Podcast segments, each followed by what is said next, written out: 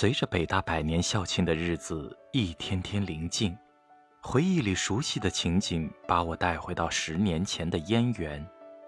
英语系八八级四幺零宿舍的几个女孩，作为八十年代最后一批学生，经历了许多的第一和最后，往往也是独一无二的历史变革。欢迎收听由喜马拉雅出品。哲明为您朗读的《北大往事：最后的八十年代》，作者彭荣。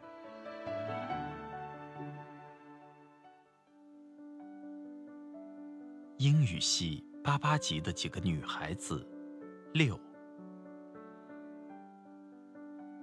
提起翔，我就想起那一次险象环生的经历。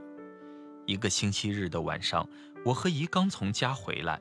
祥就带着个陌生人走进宿舍，他说他在三三二汽车站碰到他，他刚从国外回来，想了解了解现在国内的大学生生活。那男的看上去挺文气的，一口生硬的普通话，带着不知道哪里的口音。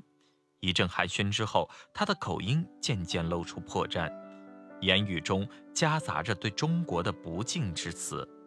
我们仨一看苗头不对，准备下逐客令。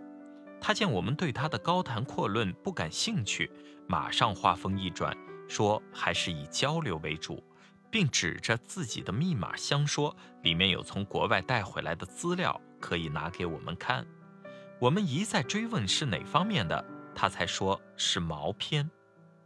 我们谁也没有听说过这个词，根本想不出毛片算什么资料。他见我们迟疑，他一定没看出我们的无知，一定以为我们另有所虑，便问晚上有没有人查宿舍。这反而使我们突然警醒起来，自己已经走到了某个禁区的边缘，一厉声道：“我们对你的东西没兴趣，你再不走，我们就要叫校卫队了。”那人走后，已埋怨祥不该随便把什么人都带到宿舍来。但我们依然不敢肯定那个人是不是图谋不轨，关键是没人知道毛片是什么，我们只是本能的觉得来者不善。